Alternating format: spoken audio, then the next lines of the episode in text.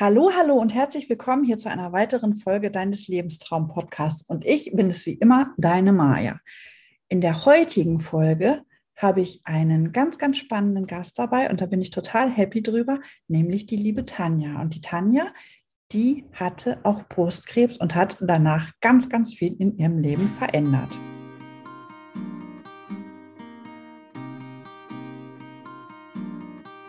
Und was bei ihr im Leben alles passiert ist, das erzählt sie euch jetzt. Hallo, hallo, liebe Tanja und herzlich willkommen, dass du hier bei mir im Podcast heute dabei bist. Ich freue mich riesig, dass du dabei bist und einfach auch mal erzählst, was der Brustkrebs bei dir so ausgelegt oder verändert hat und was du für dich auch alles verändert hast. Ja, herzlich willkommen und wenn du magst, stell dich doch einfach mal selbst gerade ganz kurz vor.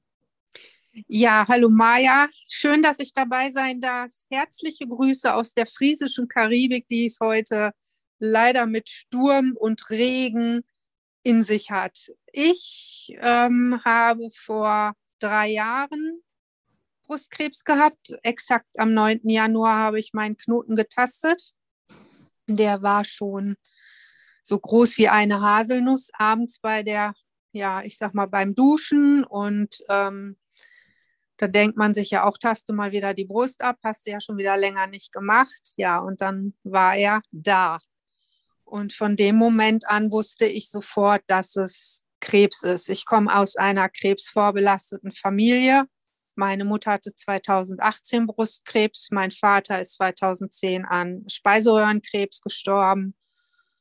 Und eigentlich hatten wir so gedacht, so jetzt 2018, Mama ist durch, ihr geht's wieder gut, jetzt kann man mal ein bisschen durchatmen. Und das habe ich dann, äh, ja, in, ich würde nicht sagen schmerzlicher Erfahrung, aber in, ich war schon ein bisschen geschockt, ähm, weil ich genau wusste, was auf mich zukommt. Hm, ich habe das ist ja dann auch nicht so ganz, ganz einfach. Und gerade wenn, du hast es ja jetzt auch schon ein bisschen vorgegriffen, ähm, wenn man aus so einer Belastungsfamilie, will ich es mal nennen, kommt.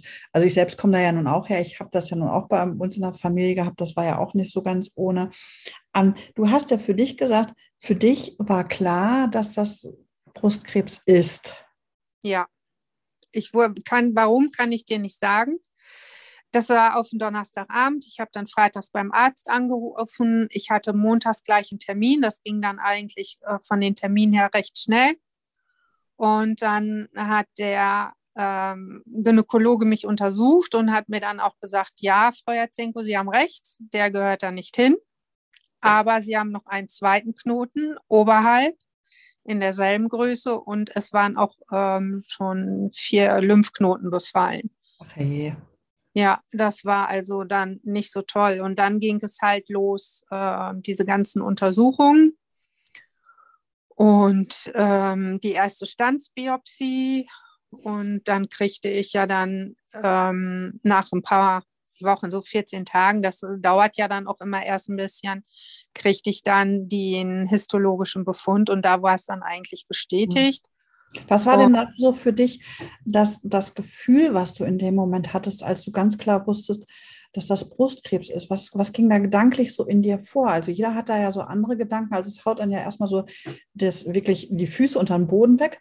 Aber was hast du da gedacht oder was hast du da gefühlt in dem Moment? Also im ersten Moment habe ich an mein Kind gedacht, weil meine Tochter, die war 450 Kilometer weiter von mir weg. Und ähm, ich habe sie gleich immer mit in allem eigentlich, was wir gemacht haben, habe ich sie immer mit einbezogen.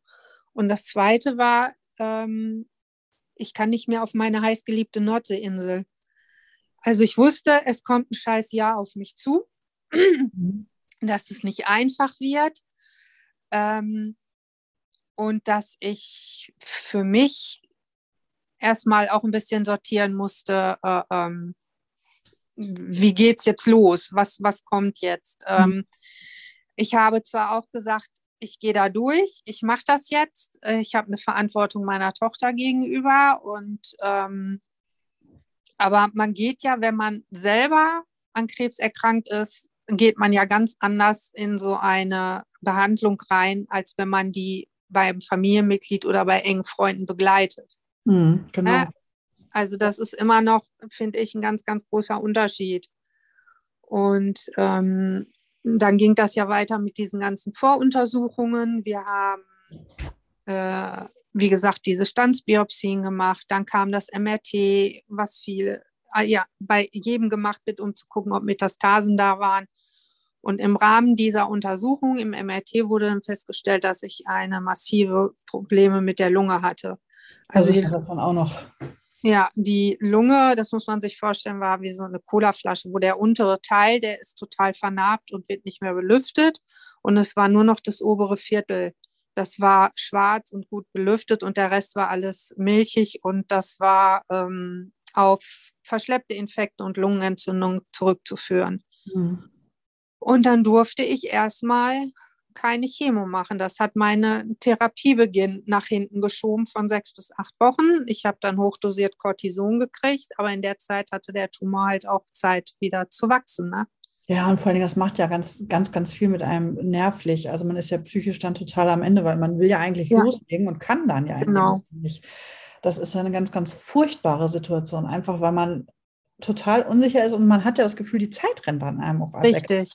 Also es war auch hinterher auf den Aufnahmen, auch wenn man so Ultraschall gemacht hatte, war immer zu sehen, wie der Tumor sich so verändert hat, wie, dass er größer geworden ist. Und der hatte dann so, so wie so kleine Tentakel, habe ich immer gesagt. Das mhm. sah aus wie so eine, so eine Krabbe. Oder Kleine Arme. Genau, genau, Oktopus. Und ähm, ich hatte jedes Mal so, so Sorge, oh, dass der wächst, der wächst. Ne? Und, mhm. und ich war ähm, von Anfang an auch ähm, wie die Ärztin sagte, immer ein Wackelkandidat. Warum? Weil, auf, äh, weil noch ähm, bis einem Tag vor der OP überhaupt nicht verstand, ob sie brusterhaltend operieren oder ob sie die Brust abnehmen. Oh. Ja, und das war auch nochmal eine Belastung. Ich habe mir da, wie gesagt, ich durfte dann, um nochmal zurückzukommen, endlich äh, meine Chemo kriegen. Und ich habe mich über diese Chemo, ich habe mich gefreut. ich, also mein Bruder hat damals zu mir gesagt, ähm, du bist der erste Mensch, der sich auf die Chemo freut. Ich sagte, ich kenne so keinen, aber ich wusste, dann geht es endlich los. Mhm. Ne? Man kann gegen diesen Krebs schießen. Äh, ähm, was mit der Lunge wird, müssen wir sehen. Aber ich hatte auch eine ganz tolle medizinische Betreuung im Brustkrebszentrum Bielefeld. Ähm, bei Frau Dr. Chevelli und Frau Dr. Babin. Ich hatte eine super Onkologin, die Frau Dr. Just, uh, auch in Bielefeld. Und ähm, mein Bruder ist bei sämtlichen Untersuchungen an meiner Seite gewesen oder Arzttermin, bei den Untersuchungen nicht, aber bei den Terminen.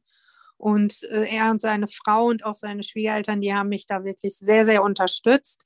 Mein das Kind hat das. Das ja. hat ja auch schon alles im Vorgespräch gesagt. Und das, das finde ich einfach total schön, wenn man das auch wirklich so nochmal genießen kann, auch rückblickend dann ja auch ja. nochmal so genießen kann. Und ich finde das einfach auch unheimlich wichtig, dass man das dann auch nochmal zum Ausbringen bringt, so wie du es ja. jetzt. Ne? Und das ist ja auch heutzutage leider nicht mehr so, so immer gang und gäbe.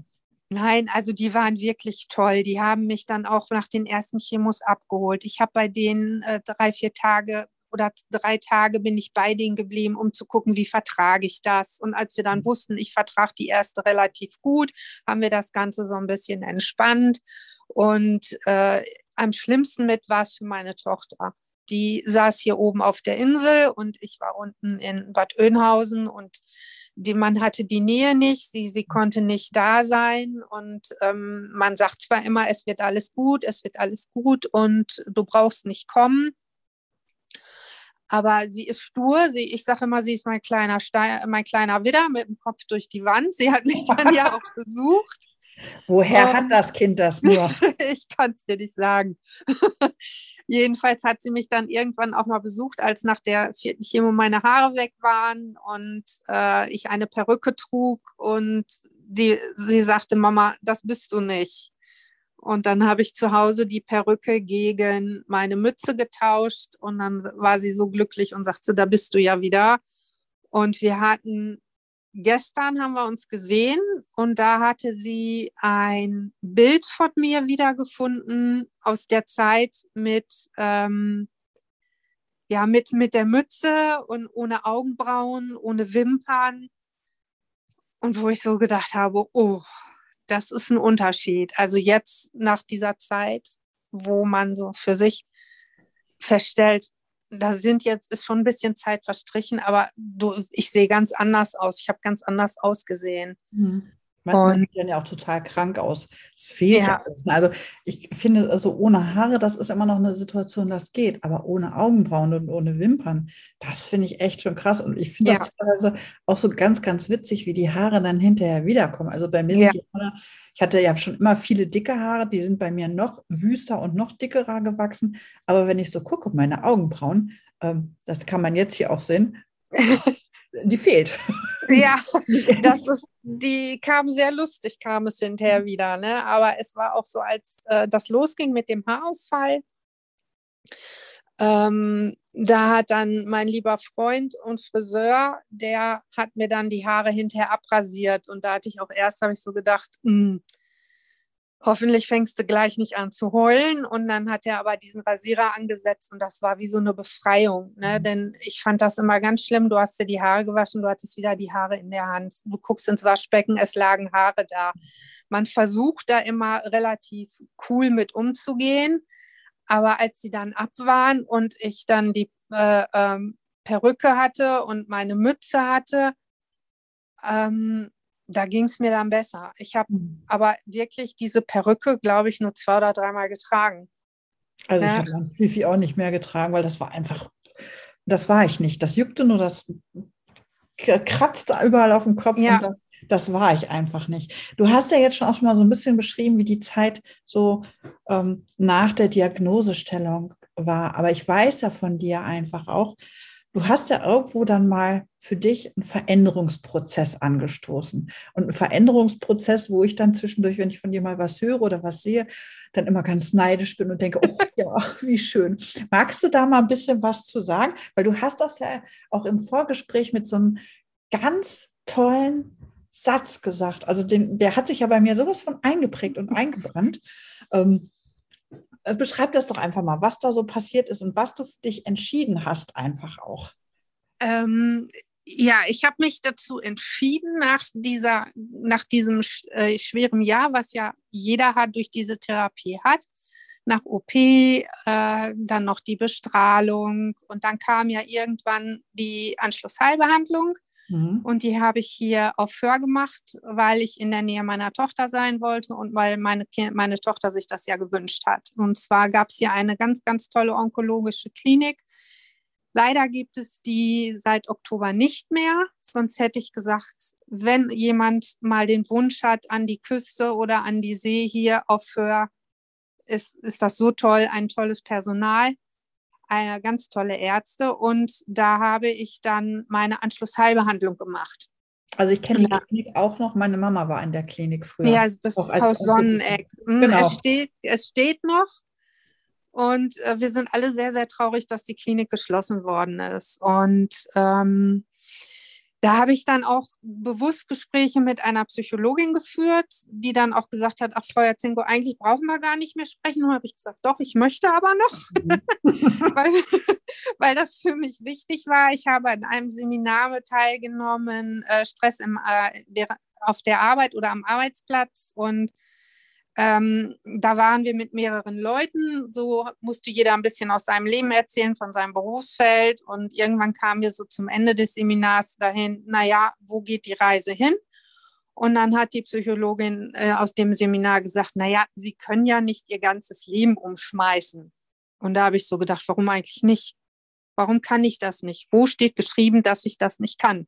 Mhm, genau. So, und ähm, dann habe ich für mich beschlossen, dass ich ähm, das einfach versuche. Und dann habe ich ähm, mit meiner Tochter nochmal gesprochen, weil die immer so einen Druck gemacht hat auch und gesagt hat, Mama, komm hier hoch, du wolltest immer hier hoch, mach das jetzt, wenn nicht jetzt, wann dann? Und dann kam auch viel so, ja, aber ist ja Corona, kannst du nicht da hoch? Und da habe ich immer gedacht, warum nicht? Warum nicht? Warum soll ich nicht das tun, was mich glücklich macht? Und da habe ich dann für mich so den Satz äh, ähm, in den Kopf geholt, was nicht glücklich macht, kann weg. So. Genial, ich finde den so genial und das sollte man sich eigentlich auf die, auf die Stirn tätowieren. Ja. ja, und dann, das war so für mich so, ich mache das jetzt und dann hatten wir die Chance, hier oben für mich eine Wohnung zu finden oder zu kriegen. Und dann habe ich gesagt, so, jetzt reißt du das Ruder einmal um. Ähm, und dann habe ich im September, Ende September 2020 meine Koffer gepackt alles in Önhausen hinter mir gelassen und lebe seitdem auf der schönen Insel Föhr. Und ich fühle mich hier sehr, sehr wohl. Es geht mir besser, körperlich auch, wie, vor allen Dingen auch mental viel, viel besser. Und ähm, ja, es hat so, so diesen, diesen ganzen Weg, also ich, dieser Krebs, der war, der war schlimm.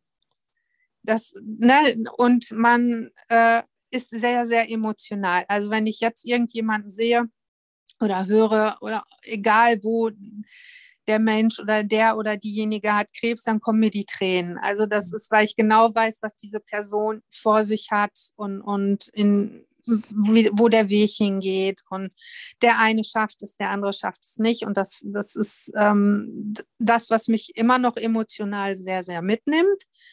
Aber ohne den Krebs wäre ich nicht hier hochgegangen. Das mhm. muss man ganz klar sagen. Und das ist das, was wir auch immer wieder in ganz, ganz vielen Gesprächen, meine Tochter und ich, immer wieder sagen, hätte es diesen Krebs nicht gegeben, wäre ich wahrscheinlich noch nicht hier. Ja, und ich finde einfach, wir kennen uns ja nun auch schon viele Jahre und ähm, wenn ich dich jetzt sehe und dich vor zwei Jahren gesehen habe, Du siehst aus wie das blühende Leben, also total, Dankeschön. total äh, gut. Ich meine, ich weiß auch, dass, dass man zu einem Krebspatienten und ehemaligen Krebspatienten diese Aussage, du siehst aber gut aus, dass die einfach total blöd ist und dass man die eigentlich nicht hören ja. will. Aber äh, das muss ich dir einfach sagen. Also äh, toll. Du siehst toll. Danke. Danke.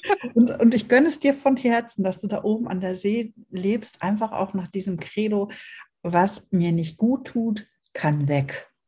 Ja, ich habe auch während dieser ganzen Zeit äh, ähm, ich, meinen ganzen Freundeskreis überdacht. Habe dann auch so gedacht, was tut mir gut, was, wer tut mir gut, wer tat mir nicht so gut. Und es gibt immer Leute, die dich während so einer Krankheit begleiten und andere, die dann sagen, das halte ich nicht aus, ich kann das nicht. Und, mhm. und, ne? und also äh, äh es ist ein bestimmter Kreis geblieben.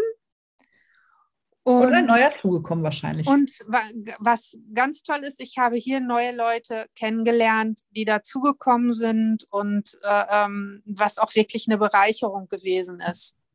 Und ähm, ich habe hier oben bin ich wieder ein bisschen besser zu Kräften gekommen. Es hat meiner Lunge gut getan. Ähm, ich muss regelmäßig wie alle anderen weiterhin zur Kontrolle was dann immer ein bisschen ähm, aufwendiger ist. Dann muss ich mal nach Flensburg, dann muss ich mal nach, nach Nibül und äh, oder auch, ich war auch schon mal in Husum zu einer Untersuchung, aber ähm, immer mit dem Endergebnis, es ist alles gut und dass die Ärzte auch sehr positiv sind und sagen, wir gehen davon aus, er kommt nicht wieder, der Krebs. Ne, natürlich hat man das immer im Hinterkopf, Gar keine und, Frage, ja. Ne, und immer so, wenn, wenn der Januar kommt und gerade so der 9. Januar, dann werde ich innerlich unruhig. Also das kann ich bis heute nicht abstellen. Ähm, aber dann ist es auch wieder gut, mhm. ne, weil ich mir dann auch versuche zu sagen, Mensch, komm, du hast bis jetzt alles, ist alles gut. Mhm. Ne? Ja. Und man ist ja nicht gesund, man ist ja nicht gesund, wenn die Therapie abgeschlossen, man ist krebsfrei. Genau. Ne? Ja. Und das ist auch immer so. Da, manchmal hat man ja dann auch so mit Leuten oder Menschen zu tun, die dir sagen, naja, du bist ja jetzt wieder gesund, du kannst ja eigentlich auch wieder voll arbeiten. Und ähm, das sind aber die wenigsten, die das wirklich so umsetzen können. Ge genau. Und ähm, wo ich so sage, nee, und ähm, dem, dem ist nicht so. Und ich bin früher immer arbeiten gegangen. Egal, ob mit Schnupfen, mit Fieber, ich bin immer arbeiten gegangen und ich würde es heute nicht mehr machen. Und ich würde auch jedem sagen, bleib zu Hause. Wenn du dich nicht fühlst, bleib zu Hause. Also ich weiß auch, meine Onkologin damals hat zu mir gesagt, so dass ähm, frühere 80-prozentige Leistung ist das heutige 100-prozentige Leistung. Und man sollte sich auf keinen Fall überschätzen. Also ich habe da erstmal herzhaft gelacht, als sie es damals gesagt hat. Ja, die also gar ins gleiche Horn blasen wie du. Wenn es einem nicht gut geht oder man merkt, man ist krank, dann sollte man sich bitteschön dann auch mal die Auszeit nehmen, weil der Körper ist einfach auch über Jahre noch geschwächt. Und ja. jeder Schnupfen auch wenn man das nicht wahrhaben will, man braucht manchmal doch etwas länger, bis man sich erholt. Ne? Ja, und das, mit, das hat man mir genauso gesagt. Äh, ähm, ihre 70, 80 Prozent, bei mir waren es damals auch so durch die Lunge ja noch ein bisschen weniger, ja. hieß auch, das sind ihre 900. Und ähm, da habe ich gesagt, okay. Aber, aber in mir so war so ein kleiner, kleiner äh, ähm, Wicht, der dann immer gesagt hat, komm, wir versuchen mal, ob wir das nicht steigern können. Genau. Und, und der, der Kopf tickt, tickt, ja normal, der Körper kommt bloß nicht hinterher. Genau, und das muss man aber auch erstmal akzeptieren. Ja.